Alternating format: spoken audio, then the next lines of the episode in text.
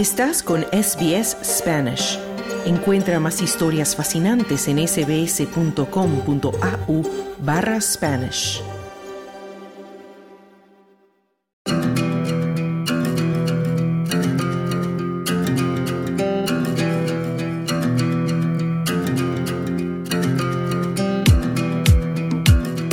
Cada año, mientras los humanos celebramos un nuevo calendario en nuestras vidas aquí en la Tierra, allá arriba en la bóveda celeste también ocurren cosas que terminan maravillándonos por su espectacularidad y, según las leyendas y tradiciones culturales, afectando también nuestras vidas acá abajo. Hoy vamos a hablar de eclipses, de lluvias de estrellas, de superlunas y hasta de conjunciones planetarias, porque el 2024 llega cargado de estos eventos. Y para ello hemos hablado con nuestro astrofísico de cabecera, el doctor Ángel López Sánchez, profesor asociado y divulgador científico de la Universidad de Macquarie, quien nos pone al día sobre este calendario estelar.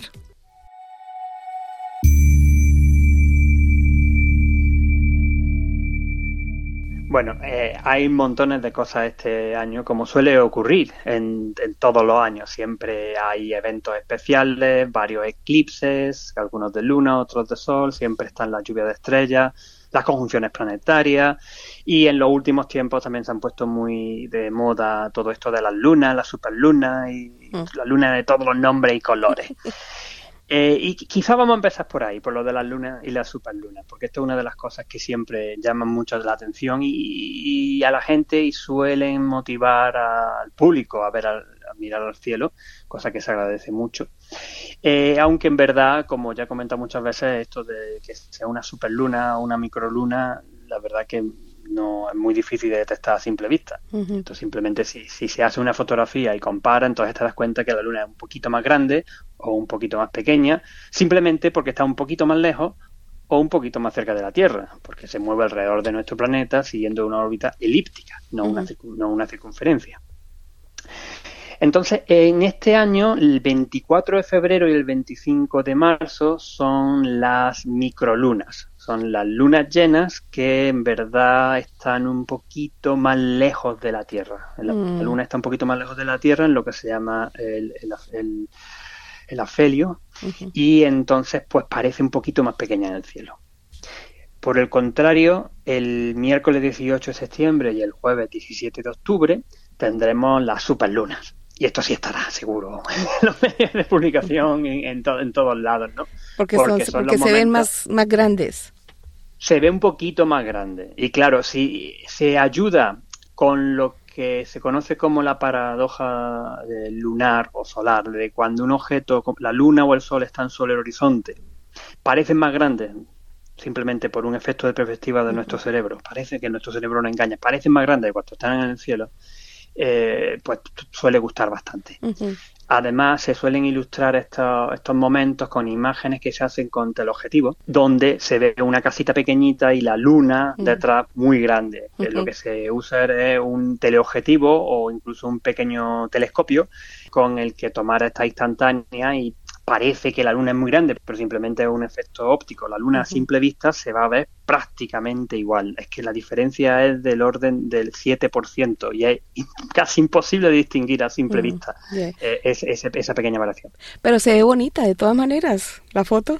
Por supuesto, claro, las fotos son espectaculares, hay imágenes fantásticas que incluso han sido galardonadas con la imagen astronómica del día de la NASA eh, que muestran ese efecto y, como, como he contado antes, una buena excusa para mirar al cielo. Un momento, momento para mirar pues por dónde sale la luna, eh, orientarse en, tu lugar de observación, donde estén, mirando, reconocer, aprovechar y reconocer pues los planetas que se puedan ver en ese momento en el cielo o las estrellas más brillantes, las constelaciones más brillantes. Eh, siempre y cuando no tengamos el problema de la contaminación lumínica dentro de las ciudades, mm. o cuando, cuando es luna llena, que también tenemos una pérdida notable del número de estrellas que vemos. Pues, no, no, es contaminación lumínica, pero es la iluminación que tenemos de la luna. Mm. Pero aún así sirve para, para que el público se interese por estos temas que nos conectan con, nuestra naturaleza, ¿no? nos conectan con nuestros inicios. Bueno, entonces estas serán las superlunas de septiembre y octubre y por ahí terminamos todas las lunas de este año que tienen un montón de nombres, que si la luna de gusano, que la del ciervo, que la luna de la cosecha, el castor y la luna fría, que es la, última que termina. Efectivamente, montones de nombres distintos que se le dan a la luna. Esto es pues, simplemente eh, una manera de darle un nombre a la luna cada mes, pero que no tiene ningún, ninguna naturaleza astronómica. La del gusano este año es una microluna, la del 25 de marzo, pero ya está, es simplemente eh, eh, lo único que podría. Y, lo de, y de nuevo, tanto los términos de superluna como microluna, como digo, como apenas lo podemos distinguir a simple vista, y además que no vienen de la astronomía, vienen de la astrología. Se introdujeron en los años 90 simplemente para hacer cosas de predicciones de cartas astrales. Pero ahora han llegado al público y todo el mundo le gusta mucho hablar de ello. Bueno, ok, entonces, ¿qué más cosas vamos a ver allá arriba? Venga, vamos a pasar ahora al tema de los eclipses. Este año tenemos cuatro eclipses que se pueden ver desde la Tierra. Eh, pero prácticamente ninguno se ve desde Australia. Ah.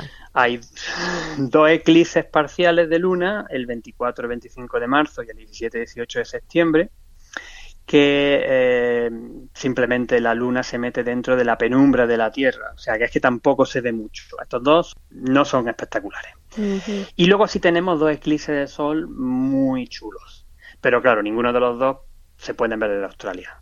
¿Dónde se el más Famoso, pues el más famoso es el total de sol que ocurre el 8 de abril, que atraviesa, atraviesa México, Estados Unidos y Canadá. Ah, y de hecho, ah, ese, seguro que estará en las noticias por todos lados. Eh, lo que se llama la línea o la franja de la totalidad, en la zona de la superficie de la Tierra, donde se puede ver el eclipse total de Sol, esto es donde la Luna tapa completamente el disco del Sol, pues se estima que existen unos 45 millones de personas. Más montones de expediciones y montón de gente que va ahí a verlo. Vamos a tener imágenes espectaculares seguro, time lapses, va a estar en las noticias por todos lados, el 8 de abril. Bueno, ¿y el otro eclipse? El otro es el 2 de octubre, que es un anular de sol. Lo que ocurre es que en ese momento eh, está la luna relativamente lejos de la Tierra, lo que sería lo que estábamos hablando antes, la mini moon o la micro moon, y entonces está, es más pequeña, es más pequeña de lo normal y no consigue tapar completamente el mm. disco del sol. Le pasa por el eh, ladito. pasa, pasa, no pasa encima, pero lo que se queda es un anillo de fuego. O sea, lo que se queda, el sol se ve como un anillo porque la luna pasa, si, la luna estuviese más cerca sería un eclipse total, pero como la luna está un poquito más lejos, lo que se ve es, eso, es un anillo mm. perfecto en el cielo, es muy espectacular. Y por eso se llama anular, creo. Efectivamente, porque lo que se queda es un anillo. Eh, estos son muy espectaculares también, no llegando a lo que se ve en un eclipse total de Sol, donde pues vemos la parte externa del Sol, la corona solar o la solar, o la estrella más brillante parece que se hace de noche. Eso no ocurre en un eclipse anular. De hecho, tampoco ocurre en un eclipse parcial al 99% de ocultación. Solo ocurre si se tapa completamente el disco del Sol en un eclipse total de Sol. Pero da estampas preciosas. Y justamente este anillo de fuego va a cruzar la isla de Pascua, antes de terminar, o sea, todo el buena parte del Pacífico, la isla de Pascua, la parte sur de Chile y Argentina. Entonces, desde esos sitios sí se podrá ver este bonito espectáculo, que también es un poco más raro, una eclipse anular de sol. Bueno, por lo menos eh, en nuestros países latinoamericanos se va a poder ver. Por lo que veo, no va a haber nada para Europa, ¿no? No, no, no, este año no, ya no, ni para Australia. Para Europa, pues tenemos que esperar los famosos eclipses de 2026-2027, que, que no recuerdo exactamente de la fecha. Que ya hablaremos de esos después. Allá hablaremos de esos, pero esos van a ser bastante importantes. Y en Australia, el de agosto de 2028, que cruza Sydney. Hay uno que cruza Sydney en 2028, pero ya hablaremos de eso. Sí, en, en, unos, eh, ¿qué? Están cuatro años entonces. Cuatro bueno, años, cuatro años. Ok, terminamos aquí lo de los eclipses y, podemos hablar de, he escuchado que regresa un cometa a la Tierra. Sí, bueno, no, eh, hay, hay muchos cometas que están dando vueltas por, eh, por el sistema solar, pero hay un par de ellos que eh, son previsibles de que puedan verse, podrían llegar a verse a simple vista podrían dar alguna sorpresa y ser algo espectacular y es muy probable que se vean bien con prismáticos y muy bien con telescopio. Eh, los cometas son eh, bolas sucias de nieve, hielo y polvo que orbitan en órbitas muy elípticas alrededor del, Sol y cuando se acercan cerca del Sol el, este gas y el, gas y el hielo se subliman, o sea, cambian de estado, se liberan y forman esas colas gigantescas tan bonitas que, forman lo que conocemos como, como cometas. Pero pero precisamente por esto eh, son muy difíciles de predecir qué es lo que van a hacer. Eh, pueden, algunas veces emiten más gas, otras veces emiten menos, por lo que sea, y otras veces se ven más brillantes o menos brillantes, algunas veces tienen un estallido porque explota una parte por la sublimación, entonces pues pueden llegar a verse a simple vista. Mm. Este año tenemos dos cometas que eh, tienen buenas perspectivas. Uno es, uno es el cometa 12 Pons Brooks, que alrededor del finales de marzo, el 22 de marzo, es cuando alcanza su punto más cercano al, Sol y puede volverse un cometa a simple vista luego eh, durante los siguientes días. Particularmente podría verse incluso a simple vista durante el eclipse del 8 de abril. Los que estén viendo el eclipse total de Sol en ah. Estados Unidos, Canadá y, México el 8 de abril, quizás podrían ver a simple vista durante el eclipse total este cometa. Qué bonito. Y, lo, y eso sería muy bonito, sí.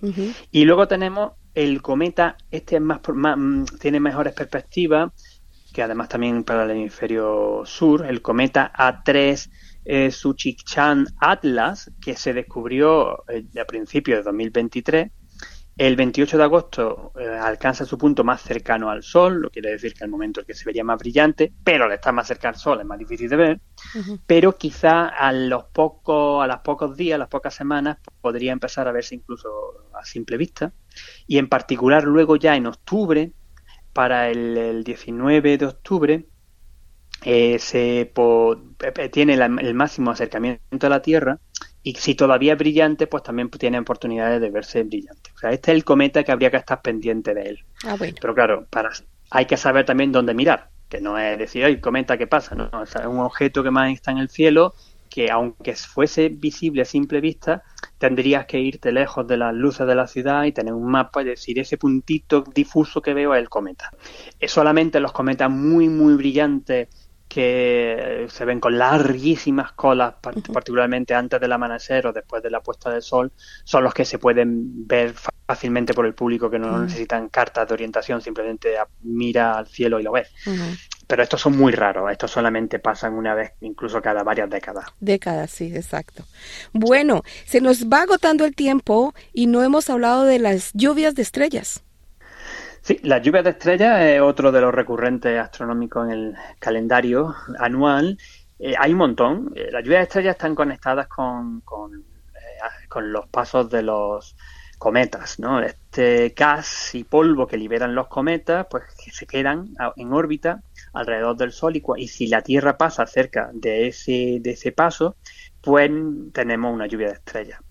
Las más famosas suelen ser las que se conocen como las ETA acuáridas, que son en mayo, las Perseidas, que se ven sobre todo en agosto, el 12-13 de agosto, estas se ven sobre todo en el hemisferio norte, pero algunas se pueden ver también desde el hemisferio sur, y sobre todo las Gemínidas, que son en diciembre. Mm.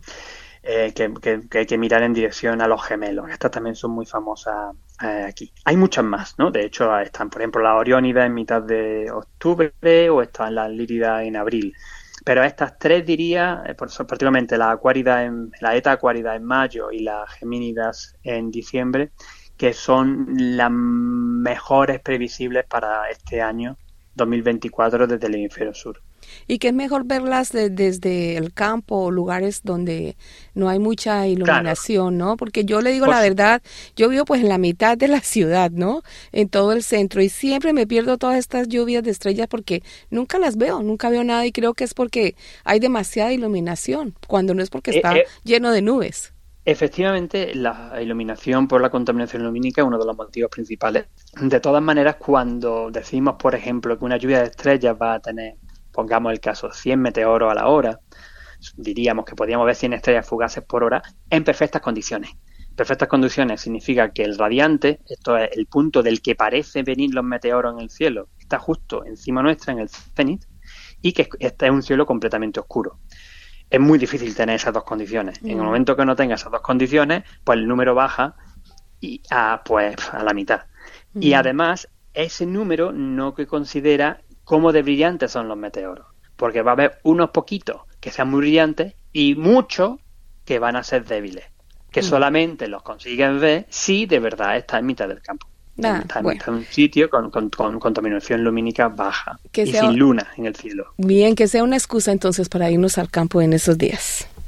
Efectivamente, es una excusa que mucha gente utiliza para, pues, aprovechando una acampada o una visita al campo, simplemente disfrutar de un cielo completamente estrellado y esperar y a contar meteoros. Yo he tenido experiencias inolvidables eh, bajo lluvias de estrellas en las que oh. hemos podido disfrutar, incluso simplemente viendo eso, 50, 60 meteoros a la hora, pero que, que, los, que los ves que estás allí mirando y bueno, pues te pasa uno al minuto, de vez, de, vez en cuando salen dos o tres a la vez o una cosa así y, y es bastante espectacular, ¿no? Y fin, y disfruta y conoce un poco más el, cielo y este contacto con la naturaleza, como decía antes. Bueno, yo lo único que veo son 50, 70 lámparas en la calle. Eso es todo lo que puedo ver. Ese es el problema con la contaminación lumínica, una pena. Bueno, hablamos de las conjunciones estelares. Sí, las conjunciones estelares o conjunciones planetarias eh, porque en verdad una de las cosas que también distinguen el calendario son esos momentos, el calendario astronómico, son esos momentos en los que podemos mejor ver los planetas. Eh, hay muchas de estas durante todo el año, algunas son mejores que otras.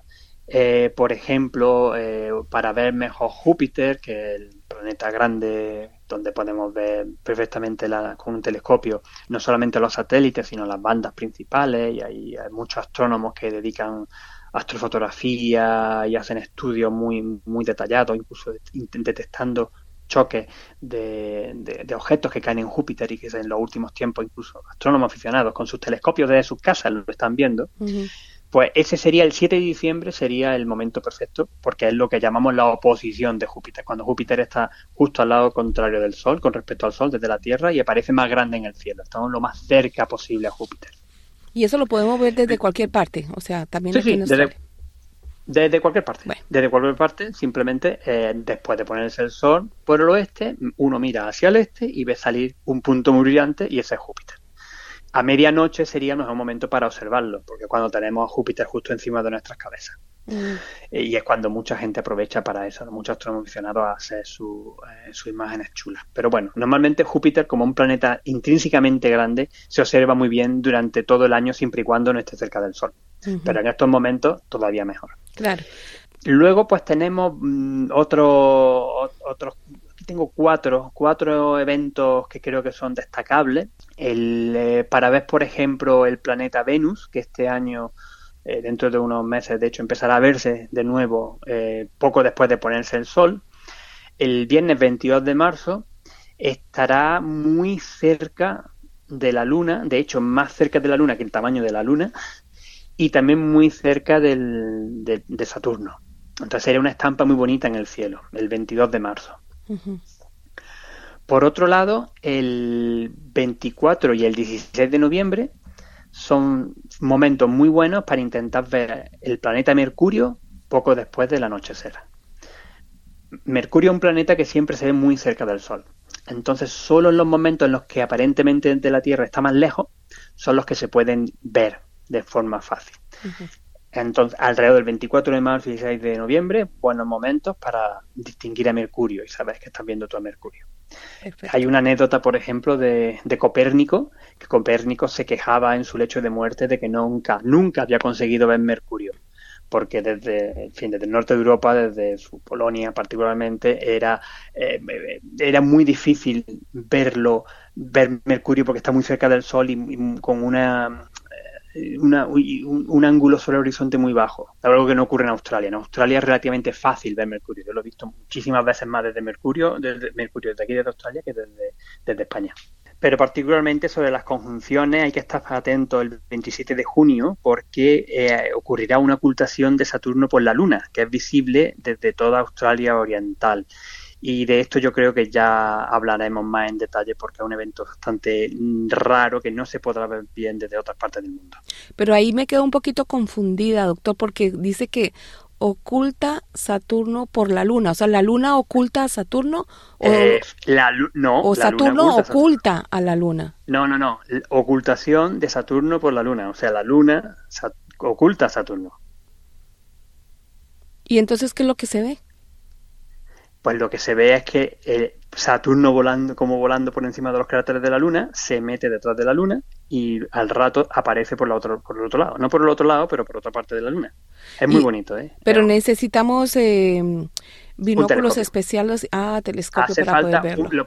puedes verlo con unos prismáticos, pero es mucho más bonito con un pequeño telescopio. Un pequeño telescopio de los que te venden incluso los que en cualquier cualquier tiendecilla de, de fin, que son de niños, con eso se puede ver. Bueno, habrá que comprarlo entonces también. Se nos acaba el tiempo y entiendo que usted nos tiene unos eventos especiales, no allá arriba en la bóveda celeste, sino acá en Sydney, que nos quiere eh, eh, recordar para este año. Sí, sí, sí, sí, claro, por supuesto. Quería recordaros eh, de unos eventos importantes. Primero, recordad que en abril es el, mes de la astronomía mundial, donde muchísimas asociaciones astronómicas en todo el mundo, planetarios y entidades organizan eventos y, se invita a, la, gente a mirar al cielo, así que estar atento para eso. Por otro lado, el, telescopio anglo-australiano, el telescopio óptico más grande de Australia, este año cumple 50 50 años y estamos organizando un gran evento en Coonabarabran, en el Observatorio de Siding Spin, en Coonabarabran, en Nueva Gales del Sur, eh, coincidiendo con el, long weekend de octubre, el sábado 5 de octubre en particular, así que hay que estar pendiente también de aquello. y, por, último, aprovechando de que eh, ahora soy también uno de los coordinadores de la noche de astronomía Open Night de la Universidad de Macquarie, el 7 de septiembre eh, tendremos, eh, casi seguro, no está confirmado al 100%, pero es probable, si no es el 7 de septiembre, será el fin de semana siguiente, la, el gran evento en la Universidad de Macquarie, donde tenemos 2.000 personas con un montón de actividades planetarios, montones de observaciones astronómicas, charlas especializadas y charlas detalladas, gente con, viene con, con muchos experimentos de distinto tipo y para, para que la gente esté pendiente y que puedan venir también a disfrutar de una noche de ciencia y astronomía. Bueno, eso ocurrirá durante todo el año y pues bueno, ahí les vamos informando poquito a poco de todos estos eventos importantes que vamos a tener en el 2024. Doctor Ángel López Sánchez, astrofísico, divulgador científico y profesor asociado de la Universidad de Macquarie, muchas gracias por ponernos al día con todos los eventos estelares de 2024 y estaremos mirando al cielo pendientes de estos eventos y esperamos, por supuesto, contar con sus comentarios para algunos de estos sucesos. Muchísimas gracias. Estaré encantado de daros más detalles según vayan ocurriendo este, estos fenómenos y, estos, y estas efemérides. ¿Quieres escuchar más historias como esta? Descárgatelas en Apple Podcasts, Google Podcasts, Spotify o en tu plataforma de podcast favorita.